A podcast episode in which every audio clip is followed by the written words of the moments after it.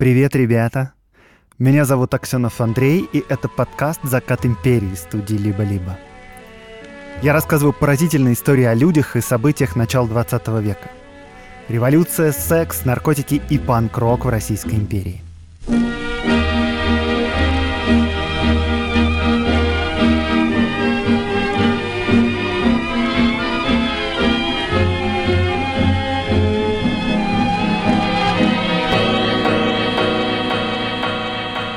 1896 году первые российские спортсмены-олимпийцы отправились на первые в истории Олимпийские игры.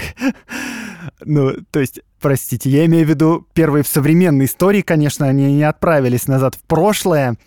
Э, Олимпийские игры были изначально придуманы в Греции в древней, как мы знаем. Ну и вот в конце 19 века было решено возродить их на прародине. Надо тут сказать, что Россия принимала активное участие в появлении игр.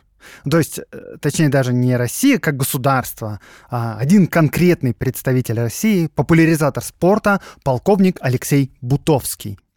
Когда был создан Международный олимпийский комитет МОК, он вошел в его первый состав, и причем был четвертым в списке. Так вот, в Одессе на пароход, который следует в Афины с остановкой в Стамбуле, садится группа российских спортсменов.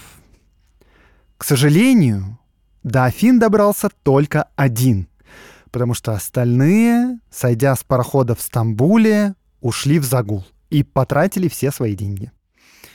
Ну, в принципе, их можно понять, да, русским сложно не уйти в загул в Стамбуле. Давайте тут, да, по чесноку. Вот вы сами бы что предпочли? Бегать стометровки или пить в Стамбуле? Вопрос.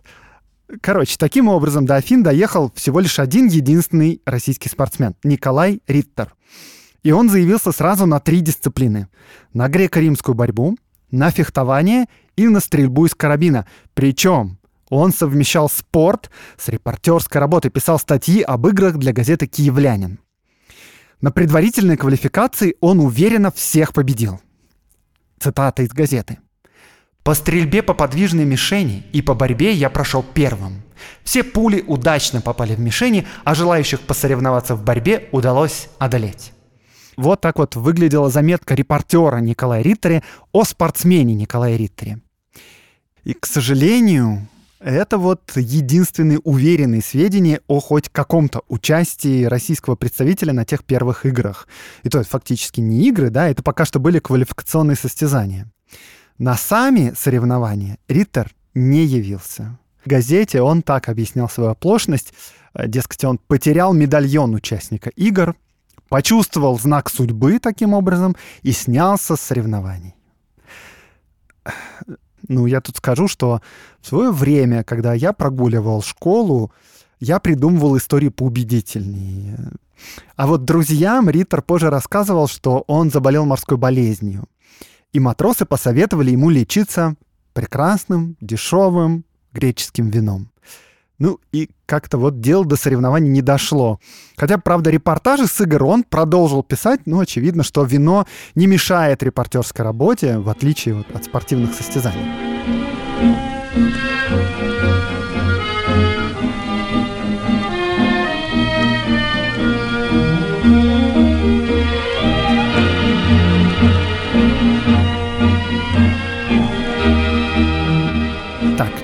Тут, я чувствую, требуется пояснение. Мы привыкли, что Олимпийские игры — это такое масштабное всемирное мероприятие. Страны вкладывают миллионы в разные там школы Олимпийского резерва, дают гражданство спортсменам, да, для того, чтобы они защищали честь флага, ну и так далее, и так далее. Сложно сегодня представить, чтобы спортсменам сборной могла прийти идея в голову пробухать игры в Стамбуле. Для многих это же вообще важнейшее событие в жизни. Ну и вот, э, как бы, судя по моей истории, вы можете оценить, насколько высоко в те времена были Олимпийские игры в списке приоритетов тогдашних жителей. Ну, то есть, как бы, можно представить себе, вот, типа, чуваки поехали из Казани в Екатеринбург на Гекон-фест сейчас, да, но застряли на вписке в Перми у друзей, ну и как-то не до Екатеринбурга, не доехали. Ну что ж, бывает такое. Надо сказать, что я утрирую. Конечно, у Олимпийских игр статус был повыше изначально. Например, да, игры открывал лично король Греции Георг, и он там страстно болел на трибунах за своих. Для проведения этих игр реконструировали древнегреческий мраморный стадион. И это выглядит реально впечатляюще. Можете загуглить картинку. Такое длинное, вытянутое овальное поле, а вокруг него трибуны. Ну, то есть даже не трибуны, а такие ступени мраморные. Ну, вот древнегреческая архитектура. В целом тут, конечно, есть кое-что от косплея, хотя и не в полной мере. Ну, то есть, например, да, спортсмены не бегали голыми, как в Древней Греции, до такой степени реконструкцию решили не доводить. Да, но вместе со всем этим сложно назвать это мероприятие прямо массовым.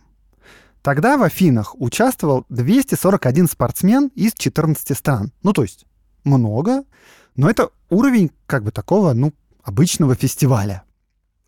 Почему так? Потому что вот попробуем понять, какая целевая аудитория у Олимпийских игр. Вот, например, в России в конце 19 века. Крестьян и рабочих, да, мы отбрасываем сразу, потому что идея метать диск после того, как ты целый день пахал в прямом смысле этого слова на поле, такая мысль как бы не вызовет у людей понимания. Если мы, с другой стороны, возьмем рафинированное дворянство, то, ну, собственно, возможность вообще никогда в своей жизни не бегать и даже вообще не потеть — это привилегия, э, которой они добивались на протяжении нескольких поколений и которую защищали на протяжении нескольких поколений. Так что тут тоже сразу минус, да, мы не для того закрепостили крестьян, чтобы потеть. Дальше мы отбрасываем еще всех, у кого нет достаточно времени на досуг и тех, у кого нет денег там, на теннисную ракетку, например, да, а также тех, кто вместо теннисной ракетки лучше купит себе абонемент в театр. В общем, спорт — это для гиков.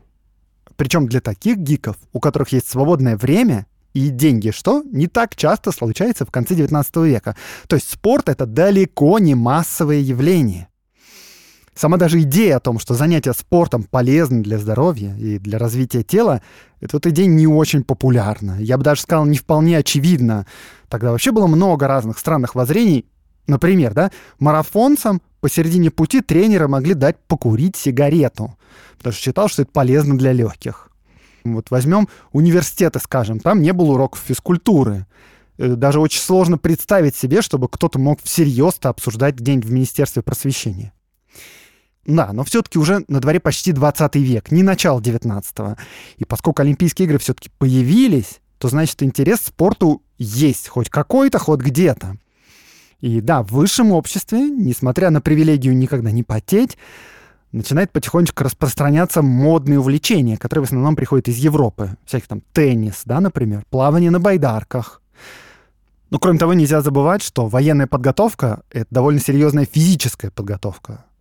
Да, гвардейские офицеры, они там занимались верховой ездой, некоторые участвовали в международных соревнованиях, даже выигрывали медали, ну, еще там, например, занимались охотой.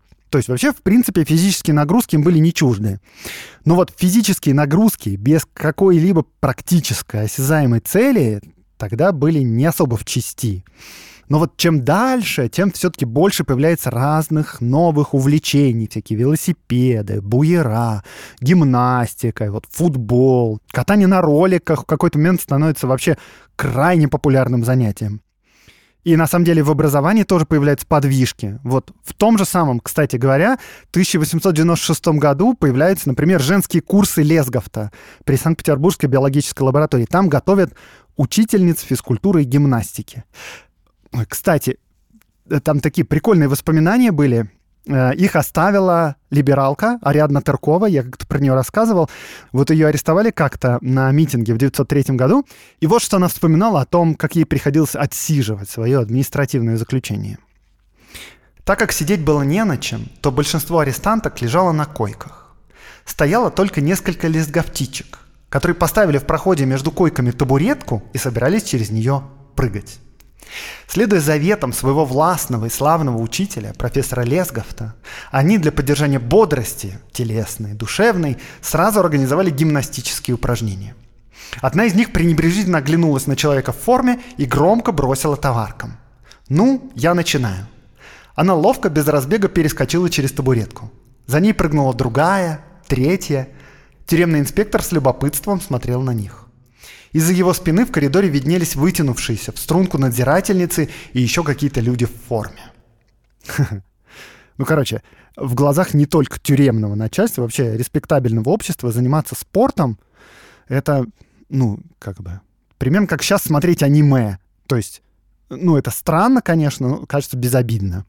Я даже думаю, что сегодня в процентном отношении аниме смотрит даже больше народу, чем тогда спортом занимались. Да, но э, все-таки спорт начинает привлекать все больше и больше людей. Проводятся разные состязания, соревнования, международные в том числе. И вот в голову одного человека, Пьера де Кубертена, фаната спорта и фаната древнего мира одновременно, приходит идея, как можно спорт популяризировать, потому что хочется, чтобы спорт был популярным. И вот он придумывает идею возродить Олимпийские игры. И это супер мысль с точки зрения маркетинга. Олимпийские игры — это сильнейший бренд, да, с историей. Масштабные перспективы сразу открываются. Одно то, что игры существуют до сих пор, говорит о многом. И вот основная цель и идея игр тогда — это именно популяризация спорта. Такой способ сделать физическую культуру модной, интересной, классной. И зачем? Ну, чтобы люди начинали заниматься спортом и были здоровыми.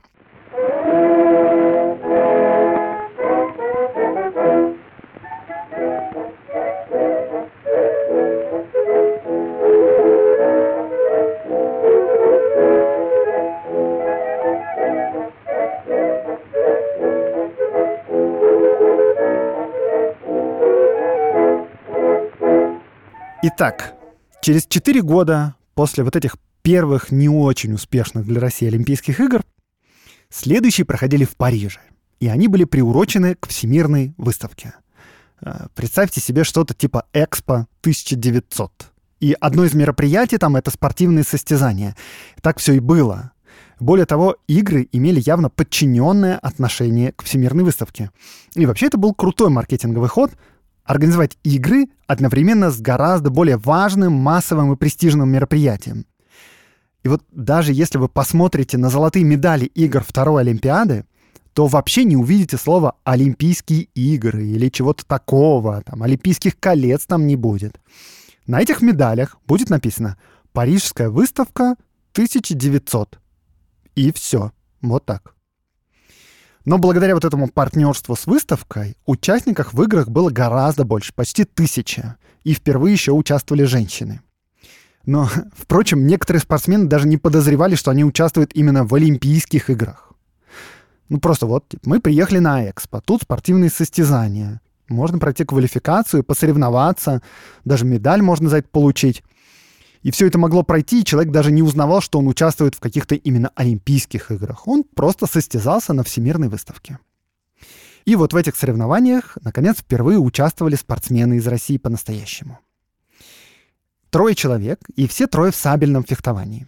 Двоих звали Юлиан Мишо и Петр Заковорот. Оба офицера русской армии из Варшавы, и вот Мишо занял пятое место, а Заковорот — седьмое. Имя третьего человека осталось неизвестным. Вообще о качестве организации первых Олимпийских игр можно судить вот хотя бы потому, что даже не осталось записей обо всех участниках. Георгий Дюперон — это будущий секретарь Российского Олимпийского комитета, будущий заведующий кафедрой в институте имени Лесговта и вообще значительная фигура в российском спорте. Он тогда был еще простым студентом, отправился на игры корреспондентом, и вот он писал, что еще какой-то спортсмен был вроде из России и участвовал даже в марафонском забеге. Но вот кто это был, правда ли он участвовал, вообще неизвестно. Ну, в общем, не зря организацию игр критиковали все, кому не лень.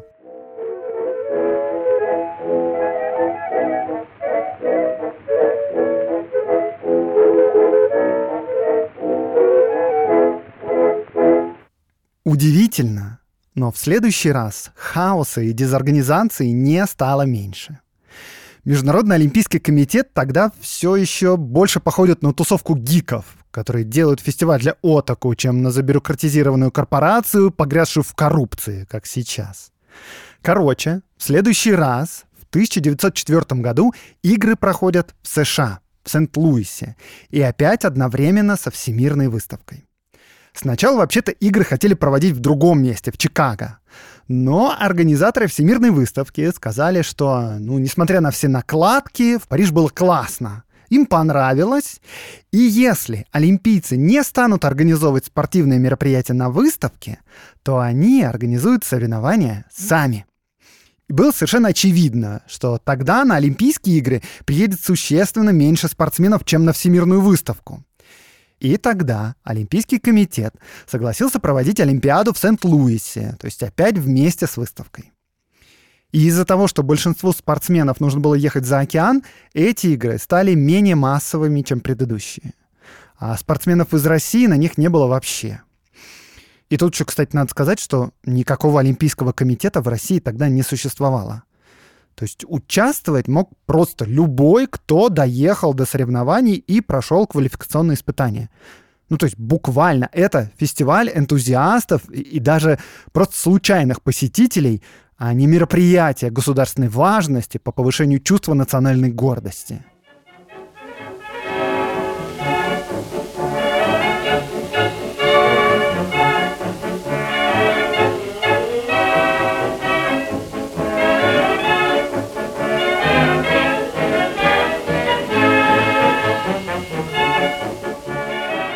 Итак, следующие Олимпийские игры, четвертые по счету, проходят в Лондоне в 1908 году. И здесь, наконец, уже без международной выставки, но, правда, параллельно с меньшей по масштабам франко-британской выставкой, но все равно не как ее часть, а как отдельное самостоятельное мероприятие.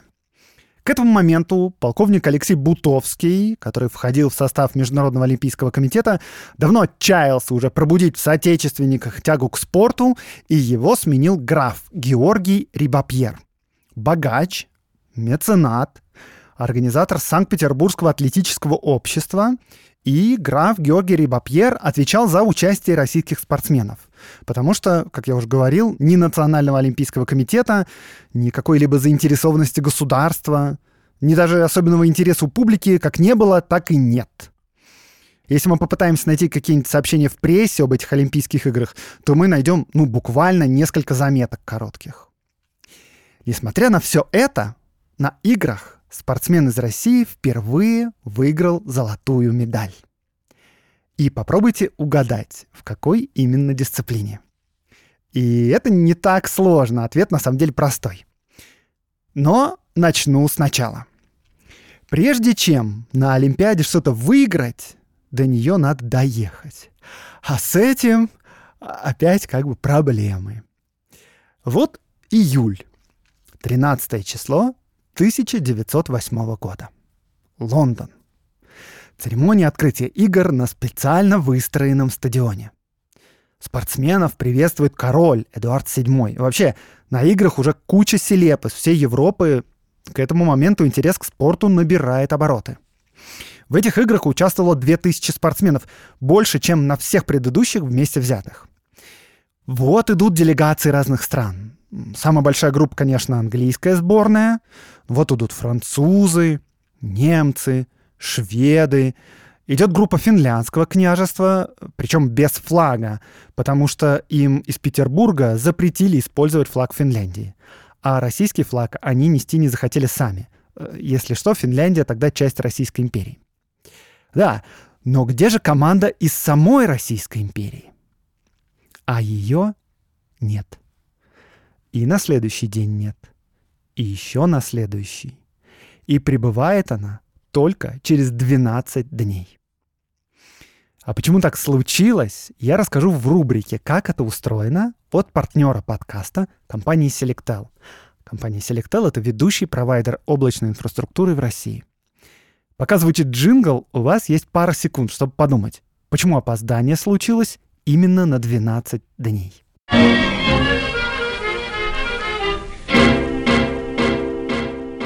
Российская сборная опоздала, потому что перепутала даты из-за разницы в календарях. В России тогда использовался юлианский календарь, а в мире везде уже был григорианский очень давно. Знаете, да, вот эти даты по старому стилю, по новому стилю, иногда в них можно запутаться, и вот российская сборная запуталась тоже. Э, в чем суть? Как бы юлианский календарь, который действует в России, он был введен Юлием Цезарем, и потому он так и называется. И он неточный, он спешит на 11 минут. Это вроде немного, но к середине 16 века календарь опережал действительность уже на 12 дней. И это все вопросы вызывает, знаете, потому что, ну, а когда праздновать день рождения Иисуса нашего Христа? И в итоге, вот в XVI веке при папе Григории, во-первых, ликвидировали разрыв, укоротили тогда октябрь 1582 года на 10 дней. А главное, ввели новый календарь, более точный. И назвали его Григорианским. Високосные года остались, но за исключением тех, которые попадают на рубеж столетий. Так-то они должны быть високосными, но теперь не всегда. Из этих годов високосным становится только каждый четвертый. То есть, вот, 1600 високосный, а 1700, 1800 и 1900 нет.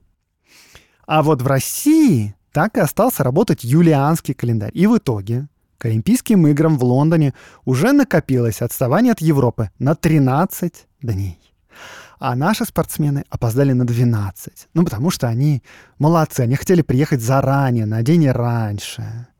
Вы просто, просто себе это представьте. Перепутать на 12 дней приезд на Олимпийские, блин, игры.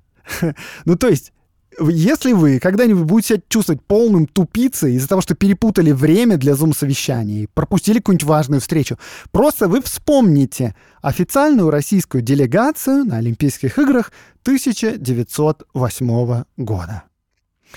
Да, в целом вообще наличие в Европе другого календаря — это далеко не сюрприз. У России множество деловых связей, торговых, дипломатических, и все люди, связанные за границей, это, конечно, учитывали. Например, да, в деловой корреспонденции всегда писали две даты, чтобы не путаться. Сначала юлианскую, а потом в скобочках григорианскую. Вот, ну, прям как сейчас в исторических книжках делают. Ну, я не знаю, видимо, граф Рибапьер в своей переписке не использовал эти даты, а атлеты, ну, ну как бы не сообразили. Э, кстати говоря, если уже зашел разговор, то часовых поясов, например, тогда тоже не существовало. Ну, по крайней мере, в России. Концепция сама часовых поясов уже появилась, но вот в России она введена не была. И в каждом городке действовало собственное время, синхронизированное по солнцу — то есть, если вы приезжали из Самары в Саратов, то надо было подводить часы. Ну и вообще, в принципе, с этим никаких проблем нет, потому что не было никаких таких особенных дел, которые надо было делать в разных городах в одну и ту же минуту и секунду. Кроме перемещения по стране, потому что поезда ходят, естественно, по единому времени по всей стране. По-другому просто невозможно это устроить. И было стандартное железнодорожное время, и оно было, конечно, петербургским. И часы на железнодорожных станциях шли не по местному солнечному времени, а по столичному, по петербургскому. И тут тоже, да, как и с датами можно было легко запутаться, надо было за всем внимательно следить.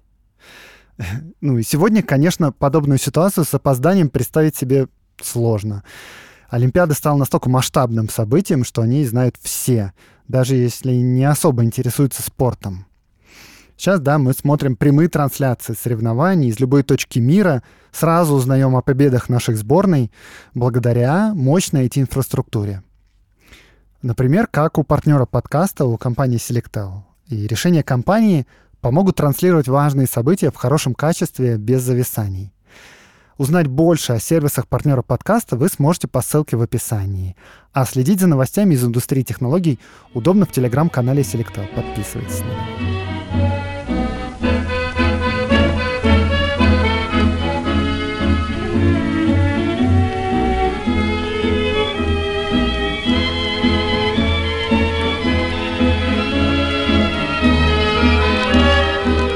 Итак, когда российская делегация, а делегация, между прочим, включала в себя команду стрелков-чемпионов международных соревнований. И вот когда все они приехали, обнаружилось, что не только церемония открытия уже прошла, прошло еще много других соревнований, в частности, вот как раз по стрельбе. И российским стрелкам пришлось наблюдать за Олимпиадой с трибун. Борцы жаловались, что их не встретил агент на пристани и не заселил в номер. И они потратили целый день просто на то, чтобы найти, где остановиться на ночь. Они не знали английского, они не знали города, они как бы не знакомы с местными всякими обстоятельствами. А соревнования, между прочим, по борьбе проходили уже на следующий день. Ну и да, интересно, конечно, почему же их не встретил на пристани агент? Странно. Э, короче, в борьбе участвовали спортсмены. Александр Петров, Николай Орлов, Григорий Демин и Евгений Замотин. И первые двое из них заработали первые в истории России медали олимпийские. Серебряные в разных весовых категориях. И многое на соревнованиях было непривычным для российских спортсменов. Например, вот что писал журнал «Геркулес» об этих состязаниях. Всего борцов было записано около 100 человек, но участвовало приблизительно в легком весе 25 борцов, в среднем 20, в легкотяжелом 20 и в тяжелом 8 борцов.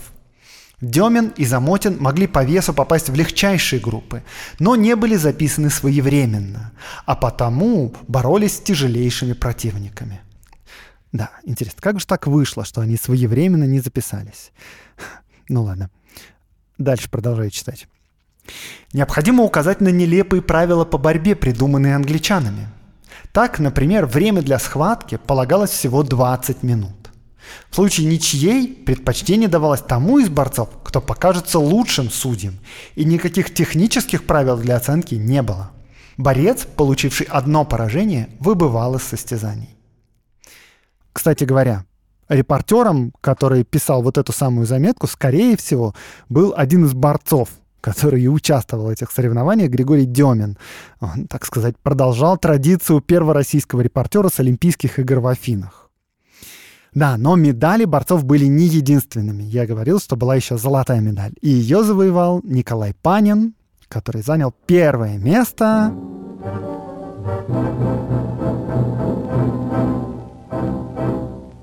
Фигурном катании. Угадать просто было, я же говорил. Э, тогда не было разделения на летние и зимние игры. И вот фигурное катание проходило летом. Мужское одиночное катание выиграл Ульрих Сальхов из Швеции.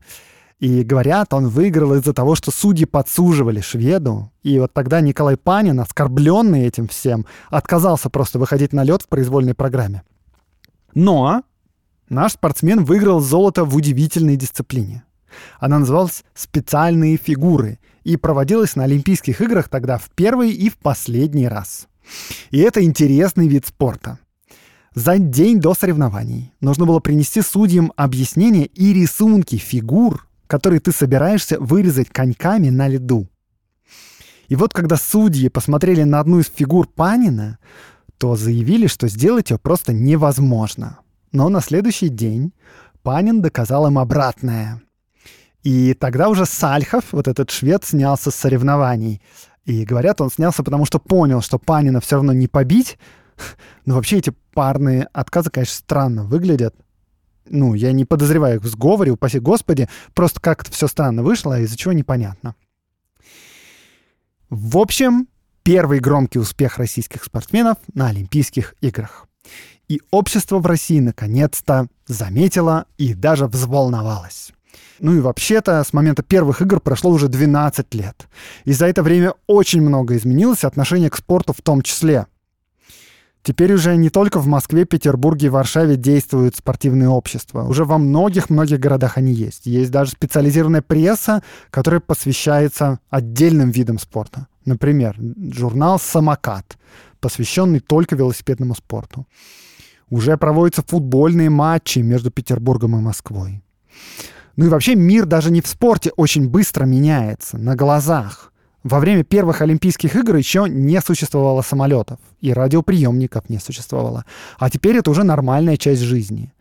На улицах ездят автомобили, люди в кино ходят. Короче, мир изменился. И если раньше на любителей спорта смотрели ну, несколько снисходительно так, с сочувствием даже, то сейчас это просто один из множества видов досуга. И более того, это такой элитный досуг потому что он доступен только обеспеченным людям. И даже вот больше, если ты занимаешься спортом, то ты уже как бы немножко выше остальных по статусу.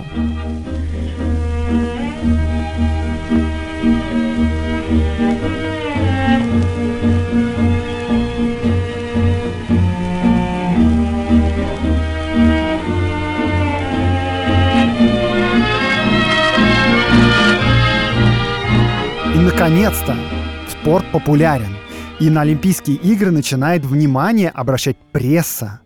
Если предыдущие игры просто каких-то упоминаний удостаивались, то сейчас реально общество взволновано. Уже за два года до следующих игр начинают появляться первые заметки. Просто неслыханно. Пишут, что, мол, Олимпиада скоро. Надо готовиться заранее. А что, у нас спортсмен-то есть. Ну, по крайней мере, вот, да, в дисциплинах, которые связаны с военным делом, ну, я имею в виду, там, стрельба, верховая езда, то мы там вполне можем выступать на европейском уровне. В борьбе тоже можно зайти на первое место. В фигурном катании, понятное дело, тоже. И вот за год до игр происходит вовсе немыслимое. Вот я вам сейчас прочитаю заметку журнала «Русский спорт», 1911 год. «Не сон ли?»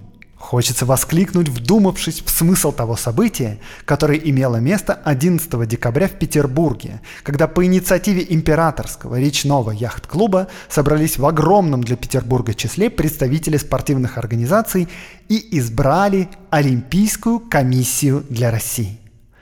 Право как-то странно и вместе с ним отрадно слышать, что это не сладкая греза сновидения, что это самодействительность, что наконец-то и мы вышли из рамок печальной повседневности и в работах о физическом развитии идем по стопам Европы. Да, в России наконец-то появился Национальный олимпийский комитет – и тут начинается некоторая политическая возня, потому что ну куда же без нее, если появился комитет, очевидно, должна появиться политическая возня.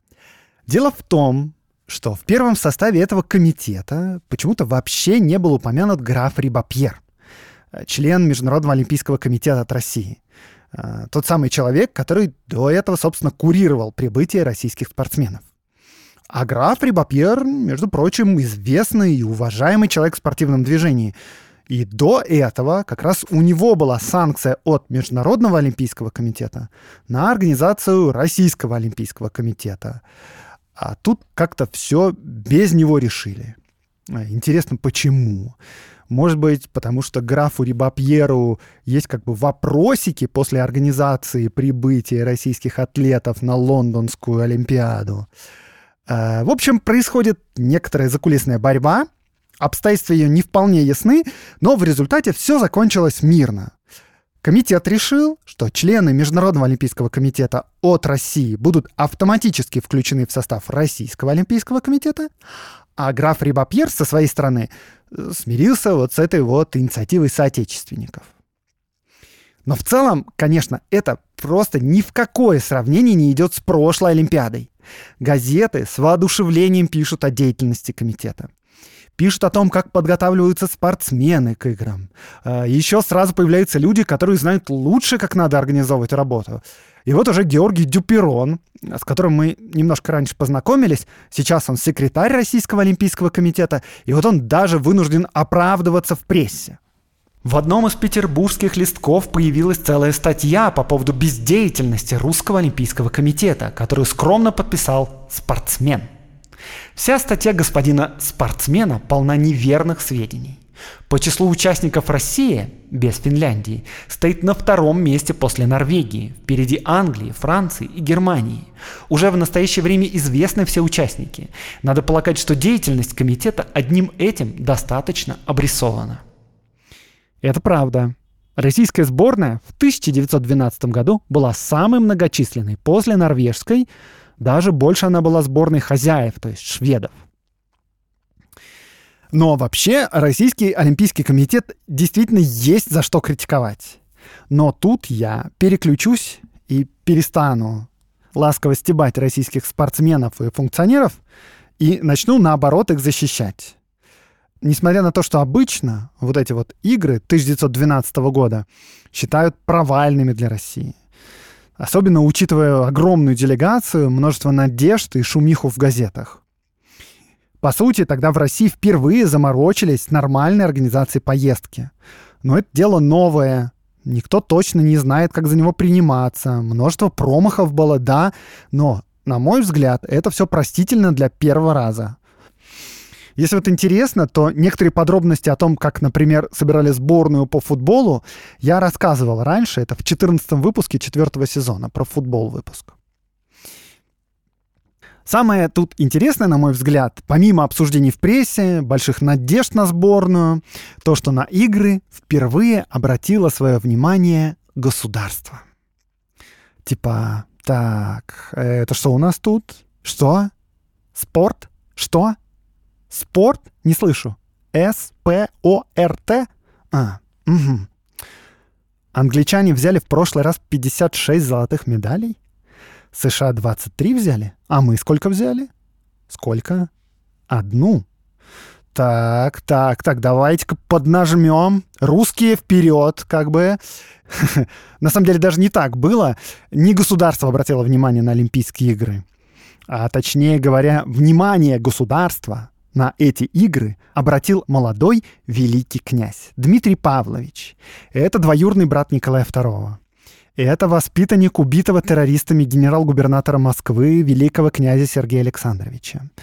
А еще Дмитрий Павлович известен тем, что он будущий участник убийства Распутина. Э, про Дмитрия Павловича у меня прям был отдельный выпуск в первом сезоне. И вот именно он стал главой олимпийской делегации, и он сам выступал в соревнованиях по конному спорту. Но и это еще не все. В поддержку сборной включился Владимир Николаевич Воейков.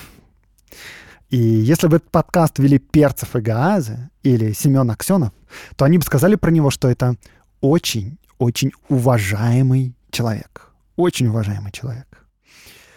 Несмотря вроде бы на не очень высокое положение в империи, он всего лишь командующий лейб-гвардии гусарского его величества полка. Но он, например, женат на дочери министра двора, графа Фредерикса. А еще он крестный отец царевича Алексея, наследника престола. В общем, этот человек, Владимир Воейков, имеет прямой доступ к императору. А, кстати говоря, император всегда больше доверял людям, которые не занимают никаких административных должностей.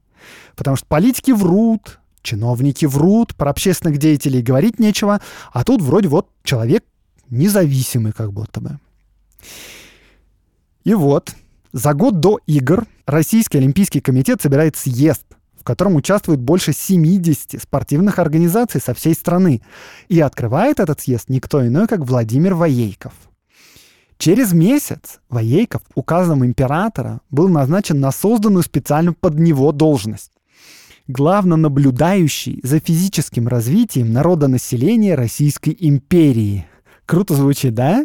Это, по сути, министр спорта, а, только никакого министерства спорта тогда не было.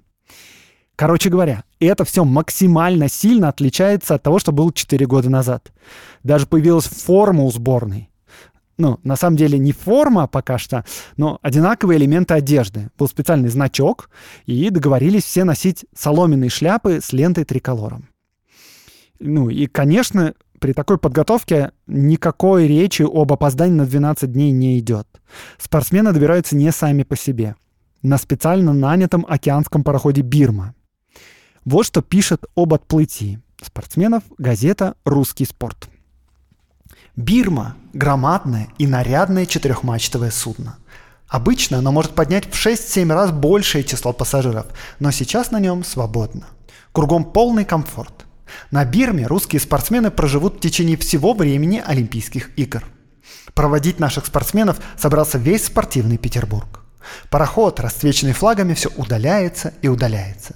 Вдруг на пристани происходит волнение. Оказывается, что многие из олимпийцев, не знавшие об экстренном изменении часа ухода судна, не попали на него. Набирается до 10 человек, и среди них председатель Российского олимпийского комитета Срезневский.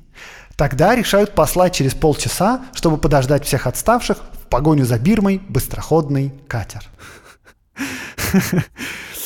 Да, ну, без косяков не обошлось.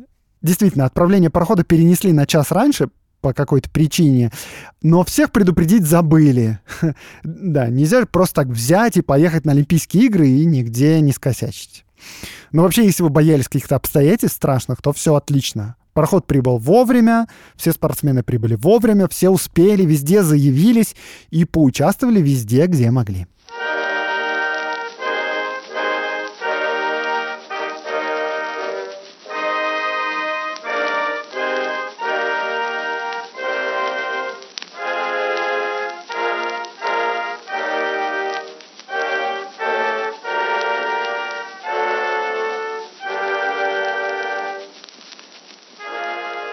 И вот, к сожалению, несмотря на огромную делегацию, долгую подготовку, участие Дмитрия Павловича и генерала Воейкова, результаты были скромнее, чем в Лондоне. Было завоевано 5 медалей и ни одной золотой. Серебро взяли в командной стрельбе и в греко-римской борьбе. Бронзу взяли в академической гребле, в парусном спорте и в одиночной стрельбе. Николай Панин, золотой медалист прошлых игр, тоже участвовал, но не в фигурном катании, а в стрельбе, потому что в 1912 году соревнования по фигурному катанию не проводились. Дмитрий Павлович, великий князь, он финишировал далеко за пределами медального зачета. А, еще, кстати, в соревнованиях участвовал один тоже высокородный, даже супер высокородный аристократ. Это Михаил Сумароков Эльстон. Это двоюродный брат Феликса Юцупова, другого убийцы Распутина.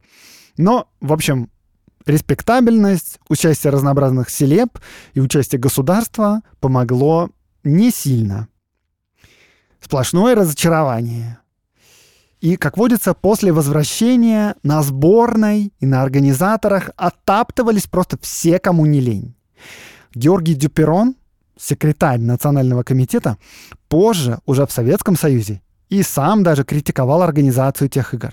Потому что, ну, там дикая бюрократия, кумовство Российской империи вообще не способны были ничего сделать хорошего. Однако в 1912 году, после возвращения, он писал совсем по-другому. Об Олимпийских играх и, в частности, об участии в них России писали немало. Писали в крифе в кость, базируясь чаще на мечтах, симпатиях и антипатиях, чем на впечатлениях. Больше всего обрушивались на Российский Олимпийский комитет, ибо нужно же было найти козла отпущения. Очевидно, кто-то виноват. А если кроме Олимпийского комитета никто ничего не делал, то ясно, что виноватым может быть только Олимпийский комитет.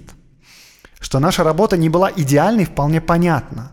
Но что мы делали все, положительно все, что было в наших силах, и что было бы в силах других людей, если бы они были на нашем месте, это для меня не подлежит сомнению. Ну, слова эти, конечно, звучат прям как образец чиновничьей отписки. Мы делали все, что могли, а то, что ничего путного из этого не вышло, так что ж. Удивительно здесь только то, что в советское время Дюперон сам присоединился к критикам. Ну, впрочем, ничего удивительного. А я тут, э, как уже сказал, склонен защищать и Российский Олимпийский комитет, и спортсменов. Но правда, по сути, за два года создать фактически олимпийскую сборную, найти финансирование, привлечь самых высокопоставленных лиц. Это все дорогого стоит. Я лично респектую.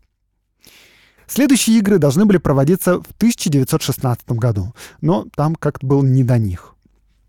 И, таким образом, игры 1912 года были последними в истории Российской империи. И я бы еще вот что добавил тут. Гениальная маркетинговая идея Пьера де Кубертена, то есть создателя Олимпийских игр, идея по популяризации спорта сработала. Олимпийские игры и правда стали значительным, очень важным, ключевым спортивным событием. За этими соревнованиями пристально смотрят люди уже больше ста лет. И спорт сам по себе стал очень-очень популярен за 20 век. А сами игры превратились ну, в значительный бренд. Победа в них — это грандиозное событие в мировых масштабах. И вот уже мы видим, как создаются канцелярии по главнонаблюдению за спортом. В их главе становятся генералы уже, Важные люди во фраках и цилиндрах на правительственных заседаниях обсуждают перспективы сборной и разнообразные способы получения золотых медалей и лоббируют уже проведение игр в столицах своих государств. И все это, на мой взгляд, немножко расходится с чистыми и романтическими идеями о популяризации здорового образа жизни и спорта.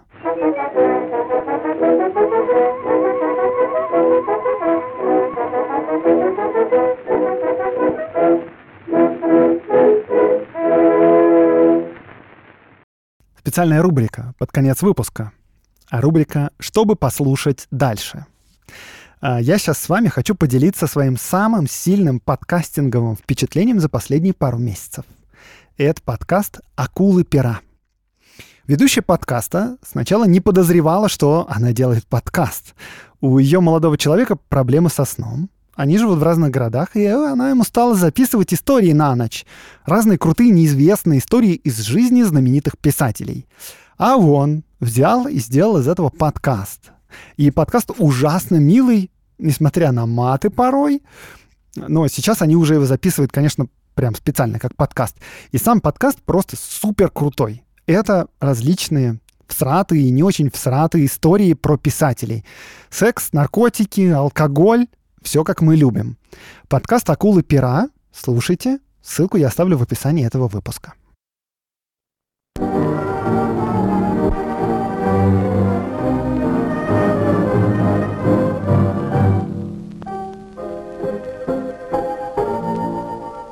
В подготовке выпуска принимали участие и помогали редактор Катерина Серебренникова, факт-чек Олеся Бутенко, а еще отдельное спасибо за вдохновение Вову Перкину, за картины, которые висят в нашей студии. До встречи через неделю.